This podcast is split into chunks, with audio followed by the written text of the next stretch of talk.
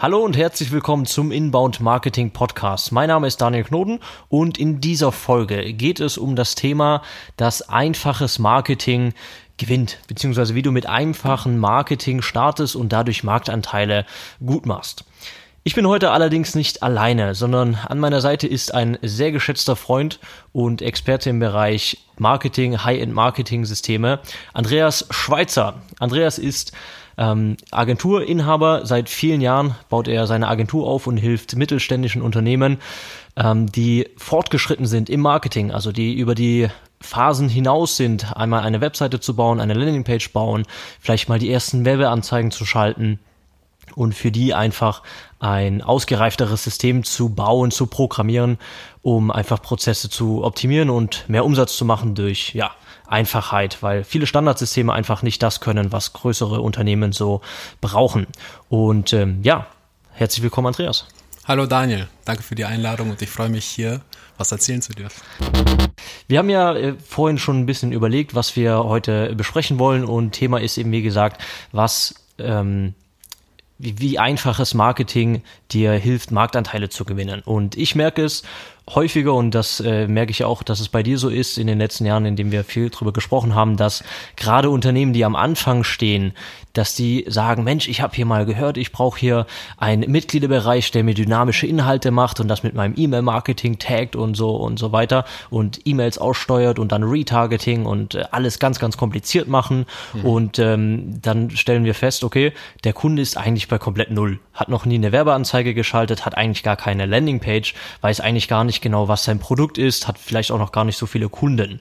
Und ähm, darüber wollen wir sprechen, wie es also dass unsere Zuhörer äh, einen Eindruck dafür bekommen, was so die echten effektiven Schritte sind, gerade am Anfang und äh, was du aus der Erfahrung äh, der letzten Jahre aus deinem Agenturgeschäft äh, gemerkt hast, ähm, ja, was die Unternehmen einfach einfacher machen könnten, um schneller an, an Umsatz, an zusätzlichen Umsatz zu kommen und danach erst peu à peu aufzubauen. Vielleicht hast du da äh, ein, zwei Stories. Ja, sehr gerne. Also es ist ja meistens so, dass die Kunden ähm, sich vorstellen, das ist mein Ziel, da möchte ich hin mhm. und ich möchte das Ziel sofort erreichen, ohne erstmal den ersten Schritt zu machen. Mhm. Mit, mit Ziel meinst du ein Umsatzziel? Umsatzziel oder halt die Plattform, die sie haben wollen oder den Online-Shop, den sie haben wollen, etc. Mhm. Ja. Also sie sehen einfach die, oder die vergleichen sich, sagen wir so, mit Zalando, mhm. wie Zalando jetzt aufgebaut ist und die ja. wollen Zalando jetzt stehen ja, haben. Ja, ja, sehr gut, sehr gut. So, aber die haben noch nicht mal die ersten Schritte gemacht, weil wenn man weiß, wie Zalando gestartet ist, mit, äh, erstmal Flipflops verkaufen etc. Also die mhm. haben erstmal angefangen geguckt, wie der Markt reagiert. Mhm. Wie macht man die Logistik etc. Und viele sehen nur das Zalando jetzt und wollen sofort dahin gehen. Mhm. So. Und wenn wir jetzt mal gucken, wir arbeiten ja auch mit Startups zusammen. Mhm. Und das ist ja häufig so, dass die so in Richtung MVP nennt sich das, mhm. gehen. Und MVP heißt einfach, dass man ganz schlank startet, erstmal den Markt antestet und erstmal überhaupt guckt, ob ein Kaufinteresse da ist mhm. und ob das Produkt so in der Form auch äh, überhaupt bei den Interessenten Anklang findet und ob mhm. sie überhaupt bereit sind, für ähm, diese Problemlösung auch Geld in die Hand zu nehmen. Ja, also zu, zu MVP vielleicht noch kleine, äh, kleines Add-on zu mir. MVP bedeutet Minimal Viable Product, das heißt einfach das kleinste äh, verkaufbare Produkt. Also wenn du äh, Schuhe verkaufst, dann verkauf einfach den, den ja manuell von Hand gefertigten Schuh ohne Karton, ohne Box, äh, am besten noch mit einer handgeschriebenen Rechnung, einfach nur um zu schauen, ob jemand deinen Schuh überhaupt mag. Und danach kannst du dich äh, damit beschäftigen, eine äh, Fertigungsstraße Straße für diesen Schuh zu bauen und ein tolles Marketing und tolle Bilder zu machen, aber erstmal das kleinst äh, verkaufbare Produkt zu erstellen. Das ist das MVP. Genau, um vielleicht mal ein Beispiel zu nennen, ähm, ist es ja häufig so, dass Leute kommen und sagen, ich möchte jetzt einen Online-Shop haben, möchte ein Produkt verkaufen. Mhm. So, das ist alles in Ordnung, aber man vergisst ja, was ein Online-Shop äh, auch für Arbeit mit sich bringt. Mhm. Also du musst dann die Zahlungsanbieter alle anbinden, du musst den Shop aufsetzen, gut, Shopify etc., du musst die Anbindung für vielleicht DHL etc. anbinden, mhm. für die Logistik. Ja dann äh, das Marketing, äh, AGBs mit dem Anwalt fertig machen, Widerrufsbestimmungen ja. fertig machen und so weiter und so fort. Und ich meine, was ähm, viele auch eher nutzen, ist Digistore 24. Mhm. Und so, so eine Online-Vertriebs-Vermarktungsplattform, die quasi selber als Reseller agiert für dein Produkt. Das heißt, du gibst in Auftrag, bitte verkauf dieses Produkt, aber du bist am Ende als Hersteller selber dafür verantwortlich, das Marketing dafür zu machen. Aber das ganze rechtliche und Zahlungsabwicklung und Storno und Support und so weiter ist alles ausgelagert an diesen Dienstleister. Genau, man darf halt natürlich nicht vergessen, man zahlt auch was dafür. Mhm. Ähm, der Vorteil ist, du bezahlst halt pro Transaktion. Und das ist ja dieses der MVP-Ansatz. Wir bauen jetzt keinen Online-Shop, holen jetzt keinen Anwalt, sondern wir sagen, wir setzen das äh, auf, haben das in zwei Tagen vielleicht schon stehen, mhm. also den Verkaufsprozess mhm. äh, mit äh, Digistore. Mhm. Und äh, müssen uns um den ganzen Rest nicht kümmern. Mhm und äh, müssen aber dafür acht Prozent halt an den Bezahlungs- oder an den Zahlungsanbieter abgeben. Mhm, mhm, aber das ist, wie gesagt, pro Verkauf. Und wenn man überlegt, acht Prozent gegenüber dem Verwaltungsaufwand, den man sonst hätte und plus die Anfangsinvestition, ist das halt nichts. Ja, ja.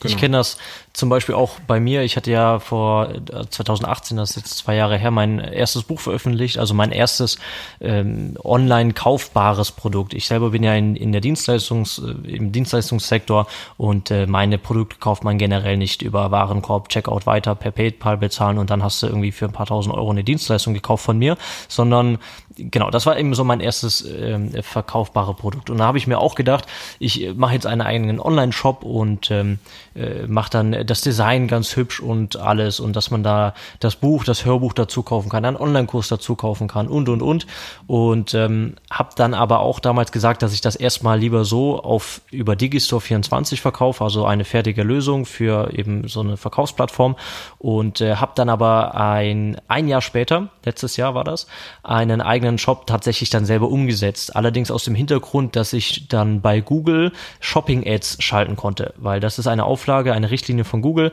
Ähm, du kannst nur Shopping-Ads schalten, wenn du deinen eigenen Online-Shop hast. Und da habe ich dann erstmal gemerkt, was das für ein Aufwand ist, ähm, das Ganze ans Fliegen zu bekommen. Und auch da, ich habe auf WordPress gesetzt mit WooCommerce, das sagt dem einen oder anderen was. Das ist eigentlich eine fertige Shop-Lösung für WordPress, aber dann hast du immer noch die Probleme, du hast dann äh, Theme-Eigenschaften, die du nicht äh, intuitiv irgendwie abändern kannst oder dann willst du irgendwie eine, einen cleanen Checkout haben ohne Menüführung und dann brauchst du für alles irgendwie ein Plugin und dann gibt es irgendwie im Dreitagestag Updates von deinen Plugins und äh, das ist äh, relativ viel Aufwand plus dann, wie du gesagt hast, AGBs schreiben, Rückruf, äh, Widerrufsbelehrung mhm. halbwegs richtig zu schreiben. Ähm, das war dann schon sehr, sehr viel Aufwand und ähm, ja, alles nur für das Learning, dass ich am Ende doch nicht angenommen würde von Google Shopping Ads, aus äh, Gründen, die mir heute nicht mehr ganz bewusst sind. Aber ich habe das dann damals auch äh, fallen lassen, so das Online-Shop-Projekt. Ich habe zwar bis heute einen Online-Shop, aber der ist ehrlich gesagt gar nicht so ähm, aktiv. Da kauft mal einer, äh, vielleicht zwei Leute in der Woche was, weil da auch nicht aktiv beworben wird. Aber das war halt auch so für mich das Learning. Ähm, der Online-Shop, der hat sich gar nicht gelohnt. Was sich aber gelohnt hat, ist am Anfang, als ich das Buch gelauncht habe, 2018, dann äh, das eben ganz schmal zu, ähm, ja, zu verkaufen über Digistore. Eine einfache Landingpage, also kein riesen Menü und, äh, äh, und so weiter. Also auch, man konnte nicht mal auswählen, wie viel Stück man kaufen wollte. Also wenn du zwei Bücher kaufen wolltest, musstest du den Bestellprozess zweimal durchmachen. Ähm, das gehört alles dazu für einen ersten einfachen äh, Verkaufsprozess. Und ähm, da wusste ich halt damals schon, ich darf da nicht den Fehler machen und dann die, das Ende versuchen, also den Endzustand versuchen umzusetzen, sondern erstmal das erste vermarktfähige Produkt irgendwie auf den Markt zu schmeißen. Genau, und ein Beispiel dazu jetzt mit dem Shopaufbau ist es ja auch so, dass ein Bezahlungsanbieter oder du hast ein Plugin, eine Erweiterung, die du für einen Shop hast, damit du zum Beispiel Stripe anbinden kannst oder PayPal, worüber die Zahlungsabwicklung läuft. Mhm. Was passiert aber, wenn jetzt die, die äh, Programmierschnittstelle verändern? Dann funktioniert auf einmal Stripe, dann kannst du keine Kreditkartenzahlung anbieten, keine äh, ja. automatisierte Vorkasse. Ja. Das heißt, oder du machst ein Update und dann ist deine Seite weiß und jetzt fragst du dich, okay, Mist, äh, wie mache ich das jetzt? Wie fixe ich das? Ja. Wie bekomme ich das wieder zum Laufen? Und das hast du halt so zum Beispiel jetzt bei Digistore oder wenn du halt Online-Kurse machst, Ellopage oder ähm, wie heißen die nochmal? Affiliate gibt's ja, glaube ich, auch noch. Also mhm. es gibt einige Anbieter, wo man Popcard ist ein neuer Anbieter. Zum Beispiel, genau. Ja.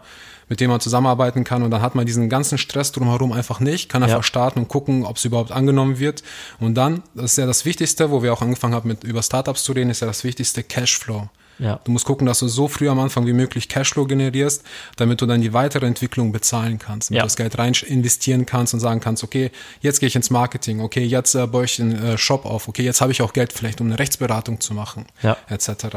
Ja, also was ich äh, auch teilweise äh, empfehlen würde, wenn es gar nichts geben würde, also kein Digistore oder alles zu kompliziert und kein Shopsystem, äh, wäre eine sehr, sehr simple Variante auch einfach, dass du ein Formular auf eine Seite baust, wo du dann abfragst, Vorname, Nachname, E-Mail und Lieferanschrift. Und äh, wenn du am Anfang, wenn du auch äh, ja, ich sage jetzt mal zwei Bestellungen oder drei Bestellungen am Tag bekommst, ähm, dass du dann erstmal händisch eine aus den Daten, die derjenige in ein Formular einträgt, eine Rechnung schreibst und dann äh, eine Vorkasseüberweisung anforderst und dann einfach auch die Rechnung manuell per E-Mail rausschickst. Ist natürlich alles ein Riesenaufwand, aber das ist eben so dieser Ansatz. Wenn du nicht weißt, ob dein Produkt überhaupt am Markt angenommen wird, teste das wirklich mit ganz, ganz, ganz, ganz wenig Aufwand und äh, versuch da nicht irgendwie äh, viele Agenturen zu briefen, die dir dann einen Online-Shop bauen, weil das ist einfach nicht der, das Stadium, in dem du bist, wenn du gerade ein neues Produkt auf den Markt äh, geschmissen hast. Genau, und das Wichtigste ist ja auch Speed of Implementation, sagt man so gerne. Also wie schnell schaffst du es in den Markt reinzugehen, um da zu gucken, dass die Leute halt entsprechend auch kaufen. Weil du kannst ja ganz, ganz lange warten, dann kommt irgendein anderer Marktbegleiter und sagt, okay, ich mache das jetzt mal eben schnell, ich teste mhm. das aus ja. und bin vor dir online, habe die ersten Marktanteile mir erobert ja. und dann sitzt du da und denkst so, hm, genau. Mist, die, die hatte ich auch. Der auch ja. wahrscheinlich dann noch mehr Ressourcen hat als du, der dann eben mal eben einen Online-Shop programmieren könnte ähm, der dann ja auch Marketing-Erfahrung vielleicht bessere hat als du, mehr Budget hat, einfach mal im Marketing äh, zu investieren und sich nicht darauf beruhen muss, dass er mit dem erstverdienenden Geld er nur reinvestieren kann, sondern der einfach mal sagen kann, ich habe jetzt mal 10.000, 20.000 Euro für Marketing, um das mal zu testen. Das äh, haben halt viele nicht und ähm, ja. Genau. Was auch noch ein wichtiger Punkt ist, den ich äh, häufiger auch merke, wenn man im Gespräch mit dem Kunden ist, ist die Erwartungshaltung. Mhm. Viele haben die Erwartung und sagen, okay, wenn ich jetzt, ich brauche jetzt einen Online-Shop, weil wenn ich online gehe und das präsent habe, dann kommen 10.000 Leute drauf und ich habe 10.000 Bestellungen auf einen Schlag und ich weiß gar nicht, wie ich das handhaben soll. Die ja. denken sofort, wir starten erstmal und sind sofort in der Skalierung drinne und äh, wir kommen nicht mehr mit den Bestellungen hinterher. Ja. Das, ist das, das ist das Problem, wenn man ähm, eine sehr, sehr hohe Erwartungshaltung hat, dann startet man und dann wird man aber sehr schnell enttäuscht, wenn man sagt, okay, das funktioniert irgendwie doch nicht, ah, wir müssen hier noch Themen anpassen. Oder das Produkt ist komplett am Kunden vorbei entwickelt. Mhm. Und der eine Vorteil ist, was du auch gesagt hast, du schreibst die Rechnung vielleicht selber etc. Da fallen die auch in den Prozessen. Also ich sage immer, also was wir immer sagen, ist Handarbeit vor Digitalisierung. Ja, absolut. Dass du dann sehen kannst, okay, ähm, wir machen jetzt die Rechnung, da passt irgendwas nicht, dann hast du mal so die Feinheiten und sagst, ach, die äh, geben zum Beispiel die Hausnummer nicht an. Ja. So, genau. weil du ein Feld gemacht hast, wo steht Hausnummer und äh, Straße. So, ja. das, und meistens sind die Leute das gewohnt, quasi Standard. Du hast einmal die Anschrift und noch ein Feld für die Hausnummer. Ja. Hättest du das jetzt äh, entsprechend, also du hast jetzt die Erfahrung und dann kannst du sofort den ähm, Entwickler briefen und sagen, hey, achte bitte unbedingt darauf, weil da haben wir häufiger Probleme mit. Ja. Zum Beispiel. Ja. Also, weil wir hatten jetzt auch bei einem Kunden komplette ähm, Automatisierung der Vorkasse eingebaut okay. und dachten, ach, das ist super, es läuft ja alles automatisch, haben dann aber nicht bedacht, dass sobald die Nummer falsch ist oder ein, der Verwendungszweck. Ein, genau, genau, der Verwendungszweck falsch ist, weil der ist ja vorgegeben und dieser Verwendungszweck wird ja mit der Zahlung abgeglichen. Sobald mhm. da irgendein Zeichen zu viel, fehlerhaft oder falsch ist, geht die Überweisung zurück. Das okay. gleiche ist auch, sobald ein Cent zu viel oder ein Cent zu wenig überwiesen wurde, geht die Überweisung zurück. Das okay. hast du aber nur erfahren, indem du einfach gestartet bist und geguckt hast, wie das funktioniert. Ja. Weil du könntest jetzt, klar, du könntest jetzt drei Wochen da sitzen und das Ding planen, mhm. äh, komplett entwickeln lassen oder sagen, okay, wir nehmen jetzt zum Beispiel Micropayments oder halt Molly als ja. Dienstleister. Was, was, ist, was ist ein Micropayment? Ähm, das ist äh, also auch so ein Zahlungsanbieter, den knüpfst du aber komplett an deinen eigenen Shop dran. Okay. So, und dann äh, wickelst du entsprechend die ganzen Zahlungen über den Dienstleister aus. Du okay. musst da nicht hingehen. Du hast also einen einzelnen Punkt, wo du entsprechend die Zahlungsanbieter ja. äh, alle ansprechen kannst. Du musst nicht eine Anbindung zu Stripe machen, noch eine Anbindung zu PayPal und so weiter, sondern der hat das alles komplett drinne. Okay. Bei Micropayment hast du halt noch den Vorteil, kannst auch per SMS bezahlen, kannst Abozahlungen, SEPA einziehen und so weiter. Du musst halt nicht mehrere verschiedene okay. Anbieter haben, sondern Kannst du ein, zwei Namen nennen für Anbieter für Micropayments? Wer, wer das alles nutzt? Nee, nee, wer das, äh, also ist, ich, ich Micropayment ist ein eigener Dienstleister. Ach, das ist ein du, äh, genau, Dienstleister, das ist ein Name. An, genau, Ach so, heißt, okay. der heißt Micropayment. Ah, okay. Weil die, äh, die sind, glaube ich, wenn ich das richtig verstanden habe, daraus gewachsen, dass sie früher so Mikrozahlungen ermöglicht haben per SMS okay, schicken verstehe. und so weiter. Okay. Abo-Modelle. Und äh, Molly ist zum Beispiel ein Dienstleister, die noch größere Portale verwenden. Mhm. Die kommen aus Holland, also auch alles schön DSGVO-konform, mhm. was ja heute auch sehr wichtig ist. Und äh, da ist auch den Vorteil, ist einfach alles angeknüpft. Auch Apple Pay, Google Pay und so weiter ist alles komplett mhm. drinne. Mhm. Du hast eine einzige, wird ein bisschen technisch, eine Programmierschnittstelle, die der Entwickler ansprechen muss mhm. und dann entsprechend äh, die Zahlung anfordert und mhm. sagt, okay, die Zahlung lief durch, einmal ins System eine Info geben, das System erstellt Rechnung etc. Das sind so die Prozesse, die im Hintergrund okay. automatisch ja. laufen. Ja. Das okay. kannst du mit den Sachen halt auch entsprechend abbilden. Okay, verstehe. Aber auch das ist dann ja erstmal ein Punkt, der nach dem MVP genau. äh, stattfindet. Also Micropayment, das geht dann schon in die Richtung professioneller eigener Shop, um ja die Prozesse zu automatisieren. Also das, was ich vorhin meinte, mit manueller Rechnung schreiben und warten, bis der Kunde überwiesen hat und manuell aufs Konto gucken und dann manuell irgendwie zum DHL äh, äh, Packstation laufen und das Ganze versenden. Ähm, das wäre so erstmal so der erste Schritt. Ist natürlich alles äh, sehr mühselig, aber ähm, ich denke, du wirst merken, wenn du in der Situation bist, dass du dein Produkt das erste Mal verkaufst, dass es am Anfang gar nicht so rosig läuft, wie du dir das vielleicht vorstellst. Vor allem, wenn du Marketing, äh, ich sag jetzt mal Google Ads, Facebook Ads, YouTube Ads vielleicht noch gar nicht so kennst und ähm, ja, ein Produkt auch generell noch nie online verkauft hast. Da gibt es viele Hürden, die andere ja, ich sage jetzt mal YouTube-Videos oder andere Anbieter, die kommunizieren, dass äh, Online-Shops und so weiter ganz, ganz einfach sind, dass das vielleicht, gerade wenn du es noch nie gemacht hast, gar nicht so einfach ist. Ähm, ich sage nicht, dass es super kompliziert ist. Wenn du das lernst, ist alles relativ einfach, klar. Aber am Anfang wirst du ganz andere Probleme haben, als jetzt die Rechnung zu automatisieren oder einen äh, fertig äh, programmierten Online-Shop zu haben, der dir dann ja alles ermöglicht, was du dir vorstellen kannst. Ja, sondern mach ein äh, festes, statisches Angebot und äh, haue dieses Angebot in, in Worten auf eine einzige äh, Webseite, also das, äh, das nennt sich dann eine Landingpage und darüber verkaufst du das dann über eine zweite Seite, die dann Digistore zum Beispiel ist und auf Digistore kann man dann mit Name, E-Mail, ähm, Telefon, E-Mail-Adresse, Rechnungsanschrift und so weiter ähm, dann auch dein Produkt bezahlen und du kannst dann am Ende das Produkt versenden. Das wäre so ein einfacher, ein einfaches Beispiel für ein MVP.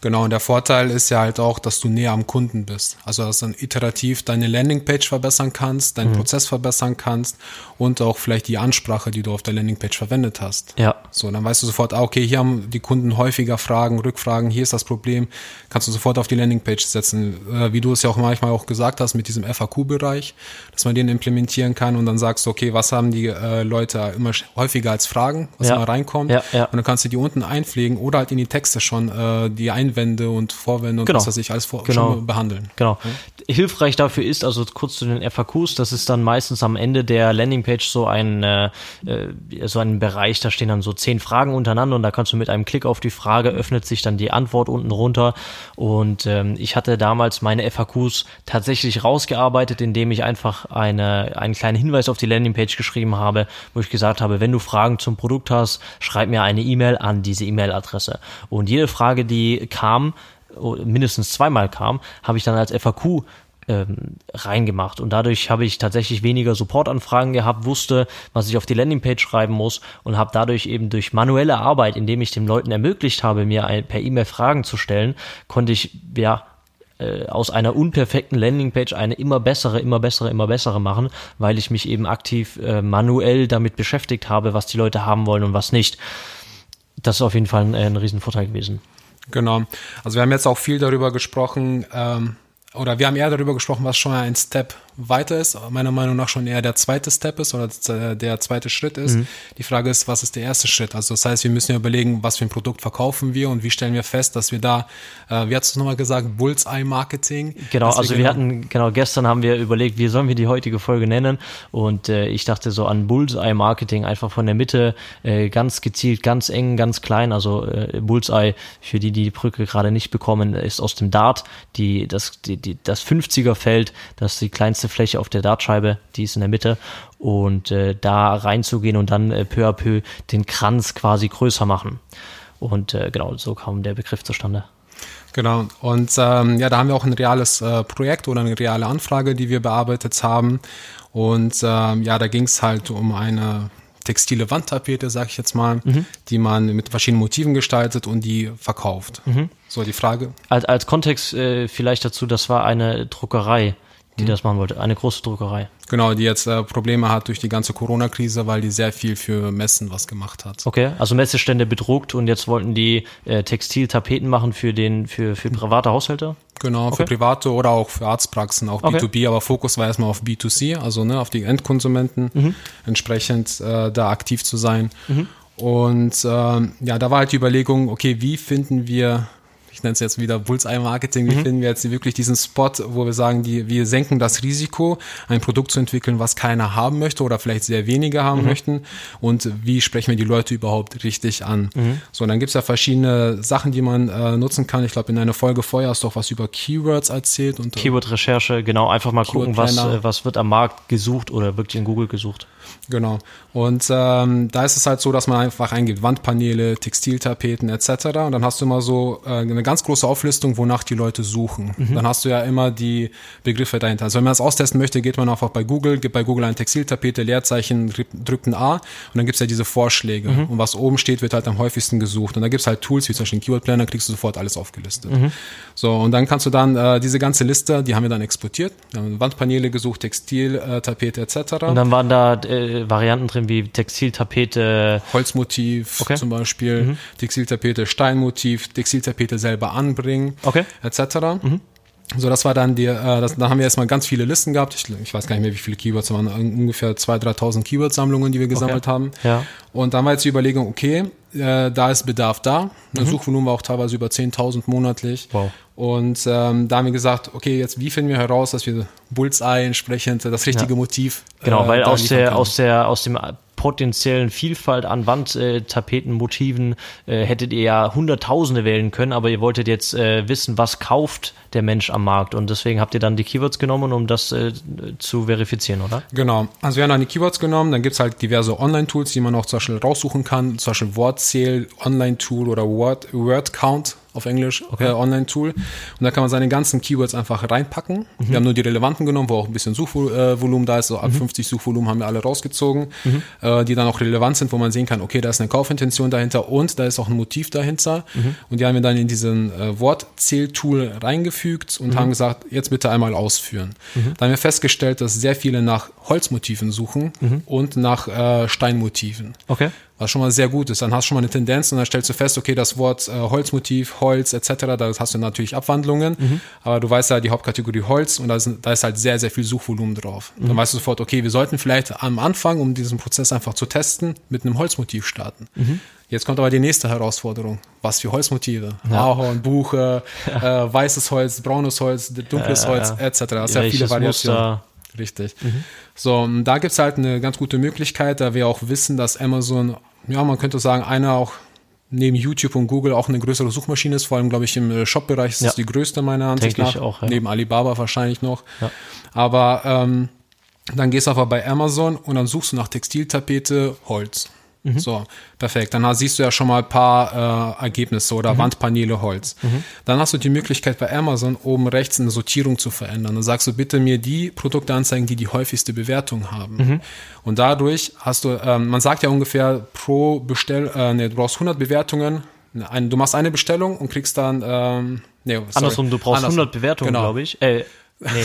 Ach Gott, jetzt haben wir das beides falsch. Also, du brauchst 100 Produktbestellungen. Für eine Bewertung. Korrekt. Genau. Und dadurch kannst du ja schon ungefähr hochzählen und sagen, okay, wer die meisten Bewertungen hat, hat am meisten verkauft. Tendenziell, so. ja. Genau. Und dann kannst du ja schon mal sagen, okay, ich nehme jetzt die Top 5 Produkte davon, mhm. von Holz und Stein. Mhm. Und dann hast du schon mal eine Tendenz dahin, welche Motive werden erworben, mhm. welche Motive werden häufig gekauft. Und dann kannst du dahingehend das Motiv nehmen, mhm. vielleicht äh, oder ein ähnliches Motiv und damit schon mal halt äh, Motivvorschläge anzubieten. Ja. Weil die Idee dahinter war, dass man auf die Seite kommt, sich entsprechend sagt, okay, du kannst ja variable Längen definieren, ob das jetzt vier Meter lang sind, also du kannst ja wirklich eine ganz große Wand damit mhm. verkleiden mhm. Äh, und dann kannst du halt äh, zwischen den Motiven auswählen mhm. und dann musst du halt eine Motivauswahl anbieten. Du kannst nicht mit einem Motiv, jetzt ein bisschen schwierig, aber zum Beispiel fünf Holzmotive, womit man einfach schlank startet ja. und du halt über Amazon die Recherchen gemacht hast, zack, perfekt.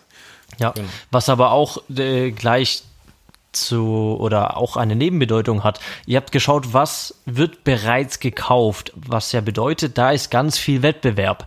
Jetzt denken ja viele, dass ich was ganz Innovatives brauche, was es so noch nicht auf dem Markt gibt und damit starte ich dann. Und ähm, das ist ja eigentlich ein Riesenfehler, ähm, weil wenn du etwas machst, was keiner kauft, beziehungsweise wozu es keine belegbaren Beweise gibt, dass das gebraucht ist, ist die Wahrscheinlichkeit sehr hoch, dass es einen Grund hat, dass es das nicht gibt. Dass äh, vielleicht irgendjemand das mal probiert hat, gesehen hat, Mensch, kauft keiner. Ähm, deswegen, vor allem wenn du keine Markterfahrung hast, keinen Kundenfeedback hast, ähm, musst du oder ja, ist eigentlich der einzige Weg, den du hast, zu gucken, was läuft bei der Konkurrenz gut, was läuft am Markt ganz gut und äh, da rein dann erstmal stoßen und dann deine eigenen Kunden äh, zu sammeln und dann von Feedback von den Kunden aktiv zu lernen, was die sonst noch so haben wollen. Genau, du siehst es ja auch sofort, wie du es ja ganz gut gesagt hast oder gut gesagt hast, ist, dass entsprechend äh, da Kaufinteresse da ist, dass die Leute das ja auch kaufen. Ja. Äh, es ist, dann weißt du sofort, okay, wenn ich das mache, dann kaufen das entsprechend auch die Leute. Das mhm. heißt, ich entwickle nicht etwas und versuche jetzt einen Bedarf zu schaffen. Ja. Und viele sagen so, ach, das gibt es schon, nee, das, da möchte ich jetzt nicht äh, das Produkt verkaufen. Ja. So lassen sich dadurch abstecken, was ja, ja aber nicht stimmt, weil du hast ganz viele Variablen, die du nutzen kannst. Du kannst die Kundenansprache vielleicht ganz anders machen. Ja. Du kannst da vielleicht äh, mehr Einwände äh, entsprechend beseitigen, bis der den Kauf durchführt. Vielleicht bietest du auch eine Garantie an, die kein anderer Konkurrent anbietet, etc. Mhm. Also es gibt ja viele Möglichkeiten, wo du dich gegenüber den Wettbewerbern behaupten kannst. Ja. Und Wettbewerb ist immer gut. Ja. So. Aber auch das, äh, glaube ich, ist am Anfang gar nicht so wichtig, dass du äh, mit jetzt, äh, wenn du jetzt sagst, du kommst mit einem neuen Produkt rein, dass du dir dann überlegst, was könnte mein USP sein, so mein Alleinstellungsmerkmal oder wie könnte ich jetzt noch krasser designen oder was weiß ich was. Ich glaube am Anfang, beziehungsweise ich glaube nicht, ich weiß das, weil ich es schon sehr, sehr oft gemacht habe, am Anfang reicht es einfach zu sagen, hier ist ein Produkt, was ich habe, willst du das kaufen? Und dann noch das Produkt zu erklären, schöne Fotos zu machen, reicht ohne da jetzt äh, groß zu sagen, wir glauben daran, dass der Planet gerettet werden muss und dann äh, kreiere ich eine Story um ein Produkt und äh, so. Das ist alles gut und wenn du das hast, ist das sehr, sehr wertvoll und das wird dir viel fürs Marketing bringen, aber das ist nichts, was dich vor dem Start des Verkaufs abhalten sollte, ähm, ja, einfach zu starten. Also da ganz, ganz schmal denken. Genau. Und so war, wie du es jetzt erzählt hast, geht es ja auch wieder tendenziell in Richtung Landingpage erstellen. Also sprich, dass wir das eine Produkt einzelne verkaufen. Seite. Genau. Und da ist halt der Vorteil, dass du schon bei Amazon sehen kannst, wie das Produkt präsentiert wird. Ja, welche du Fotos. Ein dafür bekommst. Welche Fotos muss ich überhaupt machen, damit ja. die Leute da äh, auch äh, höher kaufen, die Wahrscheinlichkeit höher ist. Ja. Plus, äh, was auch sehr, sehr wertvoll ist, sind die ganzen Kommentare und ganzen Bewertungen, Stimmt, weil ja. du kannst ja bei Amazon auch, ich weiß nicht, das ist aber schon ein bisschen länger, aber du kannst auch Fragen stellen. Das geht immer noch, glaube ich, ja. Das geht immer noch, genau, aber das ist, das ist noch relativ frisch, glaube ich, ein, zwei Jahre oder so, ich weiß mhm, es gar nicht. Weiß ich nicht. Äh, du kannst auf jeden Fall Fragen stellen und andere Kunden beantworten sogar die Fragen. Ja, teilweise. Stimmt, und dann kannst du daraus schon Sachen hera herauslesen, ableiten ja. und aus den äh, Bewertungen kannst du auch ableiten und dann hast du super Inhalt für die FAQ, ja. für die häufig gestellten Fragen, weil dann siehst du, was da gestellt wird und du weißt, wie du die Zielgruppe ansprichst ansprechen sollst, welche Bedenken die hatten ja. oder was sie richtig gut finden an dem Produkt, mhm. weil die das bei sich angebracht haben. Die fühlen sich jetzt wohler, fühlen sich heimischer, äh, die Wand ist jetzt so offen, die denken so, wow, geil, mein, mein Wohnzimmer ist auf einmal um die, das Doppelte größer geworden, ja, ja, optisch. Ja. Das kannst du da alles reinbauen und sagen, fühlst du dich in deinem Wohnzimmer vielleicht eingeengt? Hast du nicht genug Freiraum in deinem Wohnzimmer? Ja. Möchtest du eine Freiheit haben oder irgendwie so, alles, das kannst du alles dadurch ableiten halt. Ja, ja. Genau. Ich hatte auch damals, als ich mein Buch entwickelt hatte, 2018, Ende 2018 habe ich es ja äh, veröffentlicht, verkauft und äh, hatte reine Schreibzeit gehabt, also mit Konzeption, Inhaltsverzeichnis, Grafiken an äh, erstellen, Layout und alles, was eben dazugehört ähm, habe ich acht Monate gebraucht. Also Ende 2018 gehen wir acht Monate nach vorne, war Anfang 2018. Und Anfang 2018 hatte ich die Idee, ein Buch zu schreiben. Ich wurde auf die Idee gebracht, weil mich jemand gefragt hat, Mensch, warum hast du noch kein Buch geschrieben? Du hast so viel zu sagen, ähm, aber man hat irgendwie nichts von dir, man weiß das nicht. Und ähm, dann habe ich gedacht, ja gut, warum schreibe ich nicht einfach mal ein Buch? Und habe mir dann äh, ein Thema genommen, was damals sehr aktuell für mich war, mit dem ich mich sehr intensiv beschäftigt habe. Und das war das Thema Ladezeitoptimierung von. Webseiten. Und für diejenigen unter euch, die selber eine WordPress-Seite haben oder äh, Suchmaschinenoptimierung machen, die wissen, Ladezeitoptimierung ist eigentlich immer so eines der Top 3 Themen, die man anspricht, um Webseiten zu optimieren, äh, bessere Google-Ergebnisse zu bekommen. Und ich hatte mir damals überlegt, hm, wenn ich jetzt ein Buch dazu schreibe, wird das wohl gekauft werden, weil ich würde mir jetzt keine acht Monate Arbeit machen, um danach festzustellen, dass es nur 50 Leute kaufen. Dafür, das hätte ich da nicht gemacht. Und äh, ich hatte damals natürlich dann auch die Recherche gemacht, gibt es überhaupt schon Bücher zum Thema Ladezeitoptimierung? Und habe gesehen, ja, es gibt genau zwei Bücher. Und beide Bücher waren jetzt auf Amazon nicht gerade äh, viel gekauft. Also die hatten dann, ich weiß nicht, acht Bewertungen auf Amazon, so in der Größenordnung und waren dann auch schon drei Jahre alt. Und äh, da dachte ich, ui, das könnte ein Zeichen dafür sein, dass das vielleicht gar nicht so ein gutes Thema ist. Was habe ich damals gemacht, um das anzutesten, also um zu schauen, ob es überhaupt Interessenten für dieses Thema gibt? Ich habe mich zum einen in, in Facebook-Gruppen ähm, ja, beteiligt, um zu schauen, okay, ist das ein tatsächlich so häufiges Thema oder ist das nur in meiner eigenen Wahrnehmung so, so äh, aktiv, dieses Thema? Habe dann festgestellt, ja, das haben auch ganz viele andere auf der Platte und habe dann einfach ein kleines Freebie gemacht. Und jetzt kommen wir zu einer kleinen Marketingstrategie. Ein Freebie ist ein PDF, das du erstellst und es gratis im Tausch zu einer E-Mail-Adresse rausgibst. Und ich hatte damals, ich keine Ahnung, ich glaube die sieben besten Ladezeit-Tipps für deine WordPress-Webseite gebaut und habe dann Facebook-Werbung draufgeschaltet und einfach mal zu schauen, wer trägt oder nicht wer trägt sich dafür ein, sondern tragen sich da überhaupt viele Leute für ein. Und habe dann eben gemerkt, dass ich innerhalb von, ich glaube, zwei oder drei Tagen hatte ich 50 Leute, die sich das runtergeladen haben. Und da wusste ich dann halt, das funktioniert. Also 50 Interessenten für dieses Thema innerhalb von drei Tagen mit einem relativ geringen Tagesbudget. Ich hatte, glaube ich, 20 Euro am Tag ausgegeben. Also das war alles sehr, sehr gut. Und habe dann die Werbung abgeschaltet und das war mein Mini-Test. Ich habe, wie gesagt, 50 Euro 60 Euro für Werbung ausgegeben und wusste dann schon, ja, das interessiert die Leute. Und habe mich dann eben dahinter begeben, das Inhaltsverzeichnis zu schreiben, Grafiken anzulegen, einen Illustrator zu beauftragen, das Cover zu designen. Ich habe dann die, die Texte geschrieben, also das ganze Buch, Ladezeit extrem, kommt von mir. Das erste bis zum letzten Wort ist alles von mir geschrieben, also sehr, sehr viel Arbeit.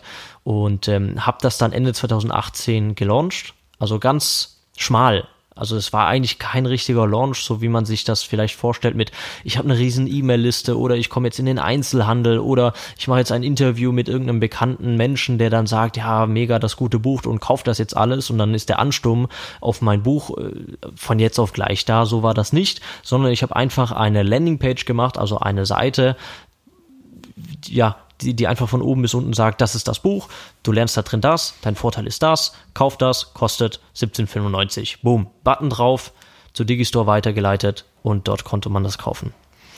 Ähm, ja, den Prozess konnte ich ja ein bisschen mitverfolgen, wo du auch bei uns im Büros äh, drin warst. Du mhm. saßt immer und hast dann immer die Zeichnungen gemacht. Die, ja, die hast du auch stimmt. wirklich noch mit deinem iPad händisch ja, genau, gezeichnet genau, genau, und ich dachte so, okay, ja, aber sind richtig gut, äh, gute Sachen mit rausgekommen. Ja. Aber da war es auch so, du bist ja schlank gestartet und wenn wir ehrlich sind, vielleicht willst du ein, zwei Sachen erzählen, äh, hattest du ja auch Probleme gehabt. Du bist gestartet, hast gesagt, so geil, ich bin jetzt fertig und auf einmal hast du bei den Bildern festgestellt, oh, die waren doch im falschen Format gespeichert. Genau, bei dem Druck des Buchs, also ich hatte äh, keine Ahnung, dass eine Druckmaschine kein RGB versteht. Äh, sondern CMYK. Das äh, musst du jetzt gar nicht, äh, also vielleicht weißt du, was das ist, aber ist eigentlich gar nicht so wichtig. Einfach die Druckmaschine arbeitet mit Tinte und ein Computer arbeitet mit äh, Pixeln um mal ganz grob zu sagen, und äh, Tinte und Pixel verstehen sich nicht.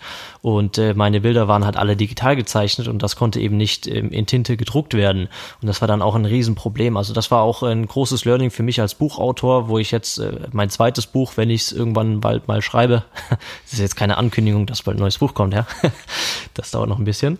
Ähm, wüsste ich auf jeden Fall, was ich besser machen müsste, um schneller zum fertigen Buch zu kommen. Aber der Unterschied ist, obwohl ich mir den Aufwand ja gemacht habe mit Zeichnungen, mit hin und her, Illustrator und so weiter, das war ja eigentlich über den Status des MVPs schon hinaus, weil ich wusste, das muss ich qualitativ gar nicht mehr als erste kleinste Version vermarkten, sondern ich kann direkt in die Vollen gehen, weil ich ja wusste, dass das Thema greift. Und äh, das Thema werde ich sowohl über ein PDF vermarktet bekommen, als auch über ein Buch. Ich hätte auch einen Online-Kurs dazu machen können. Das wüsste ich auch, weil sobald das Thema funktioniert, ähm, hätte das so oder so funktioniert. Genau, du bist ja in der Form auch schlank gestartet, hast mal geguckt, ob die Anfrage da ist. Genau. Wie ich das jetzt in dem Beispiel mit dem Shop und mit, dem, äh, mit der textile Wandtapete erzählt habe. Ja. Es ist ja entsprechend so, du bist ganz schlank gestartet, hast geguckt, okay, gibt es da Nachfrage, gibt es da überhaupt Interesse? Du hast es halt jetzt ein bisschen anders angetestet, ja, als, wir, genau. als wir das geplant haben mit genau, dem genau, Produkt. Genau, genau. So, und ein Freebie würde ich, würde ich auch noch gerne ergänzen. Du hast ja gesagt, es ist ein PDF. Mhm. Würde ich sagen, du kannst ja auch als Freebie vielleicht ein kleines, einen Ausschnitt aus deinem Seminar geben als Video zu, oder Beispiel, halt ein ja. kleines Hörbuch oder ein Audio-Podcast Podcast-Element, irgendwie so in der Form. Also ist ja, bist ja komplett freier, was du als Freebie geben kannst. Das ist einfach eine ja. kostenlose Gabe im Tausch gegen eine E-Mail-Adresse genau. zum Beispiel. Genau, genau. Und ähm, ja, du bist dann ganz schlank gestartet und dann hast du auch erst angefangen gesagt, okay, bevor ich jetzt einen Online-Shop baue, weil du hast ja gesagt, den Online-Shop, den hast du erst komplett in dem zweiten Step, weil du ja. gesagt hast, okay, wie könnte ich mein Buch noch mehr vermarkten, ja. Google Shopping, bist du auch ganz schlank, hast eine Verkaufsseite gemacht, du angebunden, fertig. Ich, dann hast du auch, glaube ich, dann Logistiker noch dazu sogar angeschlossen. Genau, ich hatte am Anfang richtig, genau, mein Buch äh, selber ähm, zur Post gebracht und ich hatte damals, hier in Düsseldorf ist es ganz unpraktisch, ein Auto zu haben, wegen Parkplätzen und äh, so weiter. Also habe ich dann irgendwann mein Auto abgegeben und bin jetzt seitdem nur noch auf zwei Rädern unterwegs, entweder mit einem Roller oder mit einem Motorrad. Und äh, ich bin da jeden Morgen um, um neun Uhr mit so einer Ikea-Tüte und 20 Büchern, die ich selber auch in so äh, Kartons dann eingepackt habe und handschriftlich sogar noch die Empfängeradresse draufgeschrieben habe, weil ich keinen Labelprinter hatte ähm, bin ich dann äh, auf dem Tank von meinem Motorrad zur Postfiliale gefahren. Also es war immer sehr, sehr äh, heikel. Also sobald es geregnet hat, musste ich mir schon irgendwie überlegen, wie ich jetzt die, die, äh, die verpackten Bücher zur Postfiliale bekomme. Also das ist halt ja am Anfang sehr abenteuerlich gewesen und ähm, habe mir dann aber dann den Logistiker erst im zweiten Schritt geholt, als ich wusste, okay, ich verkaufe am Tag 20 Bücher, das ist ein proven Concept ich weiß, ich werde heute 20 verkaufen und ich werde in drei Monaten 20 am Tag verkaufen. Und dann hat sich das halt erst so wirklich gelohnt, einen Logistiker äh, zu holen. Zu meinem Nachteil habe ich danach erst äh, festgestellt, dass der Logistiker sogar günstiger versenden konnte als ich. Das heißt, ich hätte sogar noch Geld gespart, wenn ich den vorher schon gehabt hätte. Aber so ist das ich musste mich invest also Zeit investieren, einen Logistiker zu finden, den zu briefen, die Bücher dahin zu schicken. Also das hätte alles im Vorfeld Zeit gekostet, was mir die Zeit gestohlen hätte, mit dem Vertrieb zu starten. Und das ist das eben, ähm, cutte alles raus, was nicht notwendig ist, um an den Start zu kommen. Genau, das ist aber ein ganz klassisches, klassisch, klassisches, klassisches. MVP, ja. was du halt gemacht hast, ähm, weil du hast dich im Prozess heraus herausentwickelt und hast gesagt und hat festgestellt, okay, ich brauche jetzt einen Logistiker du weißt jetzt auch, wie du ihn briefen musst. Ja. Du weißt auch, worauf er achten muss, weil du mit deinen Kunden auch kommuniziert hast, genau. was verpackt hast. Ja. Das heißt, es könnte auch keiner hinkommen zu, von den Logistikern und sagen, oh, ja, kann ich machen, das Buch verschicken kostet jetzt 10 Euro und sagst du, hä, ja, aber ja. ich kenne ja diese, diese Preise. Genau, genau. Also es, kann, es kann dich keiner in der Form übers Ohr hauen, weil du kannst ein bisschen mitreden und sagen, ey, ich, ich weiß, wie das läuft. Ja. Und dann kannst du die Leute auch entsprechend anleiten und du hast auch erstmal Kosten gespart. Dein Fokus war erstmal darauf, selber die Erfahrung zu sammeln, schnell zu starten, Kosten zu sparen und Cashflow zu generieren und aus dem Cashflow heraus zu gucken, okay, was kann ich abgeben, womit ich dann wieder mehr Zeit habe für das andere und du kannst ja. auch briefen. Ja. Also es ist ein richtig guter Prozess. Ja, auch äh, zum Beispiel so ein kleines äh, Learning, was auch eine Kommunikationsschleife mit meinem Logistiker wahrscheinlich verhindert hat oder gespart hat. Ähm, es ist bei Digistore ist es so, ich weiß nicht, ob es immer noch so ist, aber wenn du in, die, in der Schweiz bestellst, musst du einen Kanton angeben. Und eine, jetzt hat mein Logistiker natürlich eine Versandtabelle bekommen von mir, jeden Tag automatisch generiert. Und ich wusste, weil ich es eben selber versendet habe, dass so jede 25. Bestellung in die Schweiz geht und da gibt es ein Feld Kanton. Und hätte ich jetzt von, von der ersten Bestellung an das nie selber gemacht. Hätte ich meinem Logistiker die, die Information Kanton gar nicht gegeben, weil ich einfach von einem deutschen, äh, von einer deutschen Versandadresse ausgegangen wäre, hätte dem nur die Spalten gegeben, äh, Straße, Hausnummer, Postleitzahl und Stadt und äh, alle Schweizer hätten ein fehlendes Kanton gehabt. Ich weiß nicht, ob das wichtig gewesen wäre für, den, für die Zustellung, ob das auch ohne Kanton zugestellt werden könnte. Aber das ist zum Beispiel sowas, ähm, was ich gelernt habe, was es eben gibt.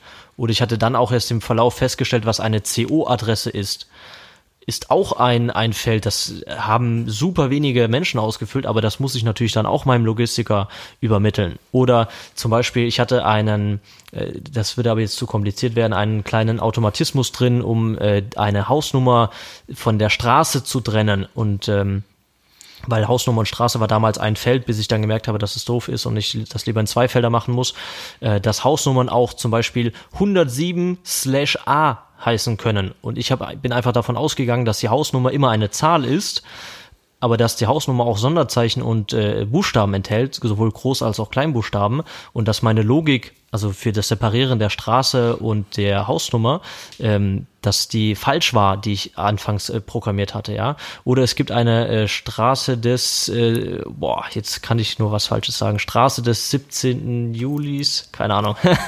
ähm, also der Straßenname hatte eine Zahl drin gehabt. Und äh, das wäre dann, war dann auch so ein Learning. Ähm, ist, glaube ich, die einzige Straße, in Deutschland, die eine Zahl als in, im Straßennamen drin hat. Aber so jemand Ja. hat eben bestellt und ich habe das händisch gesehen und habe wieder dazu gelernt, dass hier meine Logik äh, falsch war für das Separieren der Hausnummer und äh, all solche Sachen. Und äh, da habe ich dann halt auch iterativ, wie du es vorhin gesagt hast, gelernt, wie ich meine äh, Versandadresseingabedaten äh, abfragen muss, ja. Genau. Genau. Und ähm, was auch bei der Arbeit auffällt, wie zum Beispiel jetzt, um bei der Textil, Textiltapete zu bleiben, ist es halt entsprechend so, ähm, dass wir im Prozess festgestellt haben, okay, da suchen auch viele Leute danach verklebt. Ich muss kurz einwerfen, die Straße des 17. Junis. Ich habe das richtig gesagt, oder? Ich weiß nicht. Ich habe das gerade gegoogelt, weil Ja. äh, konnte ich jetzt nicht, äh, weil es gibt bestimmt einige, die wissen das von euch und äh, ich äh, wollte das jetzt nicht so auf mir sitzen lassen. Cool, dann habe ich es intuitiv richtig gemacht. Genau. Ja, ähm, jetzt muss ich mal gucken, wo ich wieder reinhake. ähm, ja, auf jeden Fall, dass man dann halt schaut, bei den Textiltapeten, wo wir die Keyword-Recherchen gemacht haben Mhm. und gesagt haben, okay, wenn wir den ersten Test gemacht haben und das funktioniert, dann haben wir festgestellt, es suchen auch viele danach Textiltapete verkleben, Textiltapete reinigen. Mhm. Ja. Wir haben aber mit dem Kunden ausgearbeitet, was die Vorteile von dieser ähm, ne, Wandtapete, Entschuldigung, Textiltapete ist das Produkt. Ja. So, ähm, und äh, Wandtapete anbringen, Wandtapete reinigen etc. Danach wird ja gesucht. Wir haben ja mit dem Kunden vorher eine, ähm, eine Besprechung gehabt, ein äh, Meeting, wo wir darüber gesprochen haben, was sind die Alleinstellungsmerkmale von dem Produkt, was sind die Vorteile, damit man schon wenigstens eine Richtung dahingehend hat. Und dann haben wir festgestellt, viele suchen ja nach, ähm, wie ich ja schon sagte, Textiltap, äh, mein Gott, ich nicht an, Wandtapete reinigen. So, das heißt, äh, da gibt's auch Suchvolumen zu, ich glaube, keine Ahnung, 300, 400. Man könnte jetzt einen schönen Artikel dazu machen, weil die Konkurrenz in Suchmaschinenoptimierung äh, war jetzt nicht so hoch. Also könnte man relativ gut äh, und zeitnah auf eine gute Top-10-Position kommen. Und ähm, dass du einfach sagst, okay, so kannst du eine Wandtapete reinigen, so funktioniert das. Ja. Und dann machst du unten so einen Störer, nennt sich das. Also man kennt das, wenn man so einen Artikel durchscrollt, dann ist plötzlich so ein ganz großes Feld mit trag dich hier ein mit Ja, der E-Mail ja, und so weiter, wo dich quasi aus dem Fluss rausholt und sagt, komm, jetzt hier der Handlungsaufruf meistens. Dass du dann sagst, okay, du hast keine Lust mehr, deine Wandtapete zu reinigen. Wie wäre es jetzt mit der Textiltapete? Weil wir mit dem Kunden äh, darüber gesprochen haben, du kannst die Textiltapete in der Waschmaschine reinigen unter bestimmten Voraussetzungen und dann kannst du die wieder neu aufhängen und das war's. Du kannst auch die Ehrlich? Tapete, du kannst auch wechseln. Wandtapete hast einmal dran geklebt, das war's. Okay. Du hast richtig viel Arbeit, das abzukratzen. So, dann gab's auch Suchvolumen wie zum Beispiel Wandtapete entfernen. Okay. So, dann gibt's ja wieder Sonderheiten, muss da Löcher reinmachen, Wasser besprühen, damit das aufkühlt Mhm. Ja. und so weiter. Ja. Und die, die Textiltapete, die nimmst du einfach ab, Ja. machst den Rahmen ab und dann hast du das weg. Ja. Oder, und dann, wenn du umziehst, könntest du die Textiltapete vielleicht sogar an einer anderen Wand einfach Okay. wieder dran montieren, dran packen. Und so hast du dann über ganz andere Wege es geschafft, die Kunden dazu zu bekommen, dein Produkt zu kaufen Ja. und ihnen so indirekt auch gesagt, guck mal, welche Vorteile du hier hast. Ja, ja, das kriegst du auch durch die Keyword-Recherche raus, das kriegst du auch durch die ganzen äh, Amazon-Kommentare etc. ja, mit. Ja, ja, ja. Um da halt nochmal Marktpotenzial zu äh, aufzumachen und ähm, da, was du halt so als Nebenlearning aus aufgrund der gut recherchierten MVP-Phase quasi gelernt hast, ja, auch wenn das nicht der erste Schritt wäre, dann äh, die Leute von so weit weg zu holen, also von der Bewusstseinsstufe her, äh, die gerade wissen wollen, wie kann ich das abziehen, die dann darauf zu lenken, eine neue äh, Textiltapete zu kaufen. Aber äh, das sind dann so Potenziale und so Chancen, die, die du halt einfach siehst, die du ansonsten nicht sehen würdest, wenn du einfach denkst, Mensch, Textiltapete, ich mach mal irgendwie, ich rate mal und mach mal irgendwas, ohne zu recherchieren. Also da bleibt dir ganz viel auf der Strecke liegen. So, wir sind jetzt bei 43 Minuten Zeit. Ich würde, wir schauen mal ganz äh, spontan, was hier noch drin steht, was vielleicht noch ein Nugget für euch sein kann. Ähm, ich würde noch eine, ähm, ein Beispiel nennen, was ich für meine Kunden eben umsetze, um auch einfach zu starten mit einem sehr, sehr, sehr, sehr hohen Impact, was sehr, sehr ähm, äh, ja, profitabel für meine Kunden ist. Nämlich, ich helfe meistens Unternehmen im B2B-Sektor, die noch kein Online-Marketing gemacht haben und das erste Mal Online-Leads, also Kundenanfragen generieren wollen. Und unser Vorgehen ist auch gemäß dem Ansatz einfaches Marketing gewinnt. Ja, machen wir erstmal eine einfache Landingpage. Also wir schauen einfach, wie kriege ich das Angebot, was mein Kunde hat, formuliert auf eine einzelne Website. Also nicht Startseite über uns, Blog und so weiter, sondern eine Seite, da beginnt es mit der Überschrift. Sie sind auf der Suche nach, weiß nicht, einem Zahnarzt, sagen wir jetzt mal. Zack. Und dann geht's los. Ich bin Zahnarzt, ich kann das, äh, du kriegst das bei mir, äh, weiße Zähne, ohne Schmerz, für Angstpatienten und so weiter und so fort. Und eine Handlungsaufforderung, suchst du einen Zahnarzt in deiner Nähe, trag dich ein, Name, E-Mail, Telefon und wir rufen dich an. So. Dazu gibt es dann keinen großen USP-Alleinstellungsmerkmal oder dass wir sagen, wir müssen jetzt erstmal die Praxis umbauen, um die schön zu machen, um dann marketingperfekte Fotos zu haben, sondern wir nehmen einfach das, was es ist, das, was du anbietest. Wenn du zum Beispiel auch Fördermittel akquirierst für, äh, ja, für irgendwas, dann äh, schreib einfach drauf, du bist auf der Suche nach einem Partner, der für dich Fördermittel akquiriert. Juhu, wir machen das. Im allerersten Schritt ist das absolut ausreichend. Ohne da jetzt zu sagen, ja, wir machen das so und so und so und seit 25 Jahren und wir sind der Einzige, der akkreditiert ist für irgendetwas, keine Ahnung. Ähm, einfach nur dein Angebot auf eine Landingpage zu packen und dann einfach Werbung drauf, Google Ads drauf, also wenn du bei Google was eingibst, dass dann eine Anzeige, eine bezahlte Werbeanzeige oben erscheint, da klicken dann die, die Interessenten drauf, sehen dein Angebot und sagen, Mensch, ich nehme das an. Dazu gibt es dann aber zum Beispiel am Start kein riesen CRM, also ein, eine, eine Software, wo Kundenanfragen verwaltet werden können. Es wird dann auch am Anfang kein E-Mail-Marketing geben, dass die Leute automatisch per E-Mail angeschrieben werden. Es wird auch irgendwie keine, keine Seiten geben, wo dann äh, per Videos noch irgendetwas erklärt wird, sondern wirklich, wirklich, wirklich ganz, ganz stumpf eine Landingpage. Trag dich hier ein, vielen Dank für deine Eintragung, wir melden uns telefonisch bei dir. Und wie bekomme ich die Anfrage? Ja, du als Kunde würdest dann einfach die, die Anfrage per E-Mail in Echtzeit bekommen mhm. und du würdest quasi dein E-Mail-Postfach als CRM erstmal nutzen.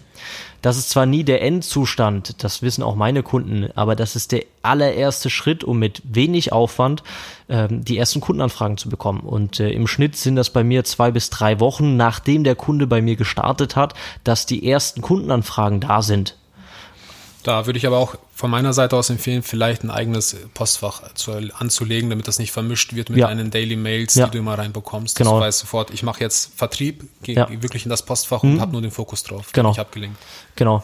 Ich äh, frage dann natürlich auch immer meine Kunden an, welche E-Mail wollen sie die, die haben. Die meisten Kunden haben eine Sales-Ad oder eine, ähm, manche machen es auch auf die Info-Ad. Ähm, genau, aber der Ansatz ist halt, man kann alles komplizierter machen. Ich äh, schiebe das auch bei den, bei den Kunden, die CRMs haben, ob das dann HubSpot ist, ob das Pipedrive ist, ob das Active Campaign ist, ob das whatever ist. Ähm, schiebe ich die Kundenanfragen da rein. Ja, wir hatten auch einen äh, gemeinsamen Kunden mal, der ein äh, eigen, fast schon eigens programmiertes CRM hatte, also ein sehr, sehr spezielles CRM, zu dem es gar keine große Doku gab. Der wollte dann da die Kundenanfragen reinhaben, weil der hatte dann äh, irgendwann sieben, acht, neun Kundenanfragen am Tag und äh, der hatte ein Angebot ähm, verkauft, was mindestens im kleinen vierstelligen Bereich liegt. Und da geht's dann halt schon um sehr viel Umsatz, wenn da was äh, schief geht. Also auch da ähm, kann man alles komplizierter machen. Und äh, natürlich kompliziert heißt auch irgendwo eine Ar Arbeitserleichterung, ja.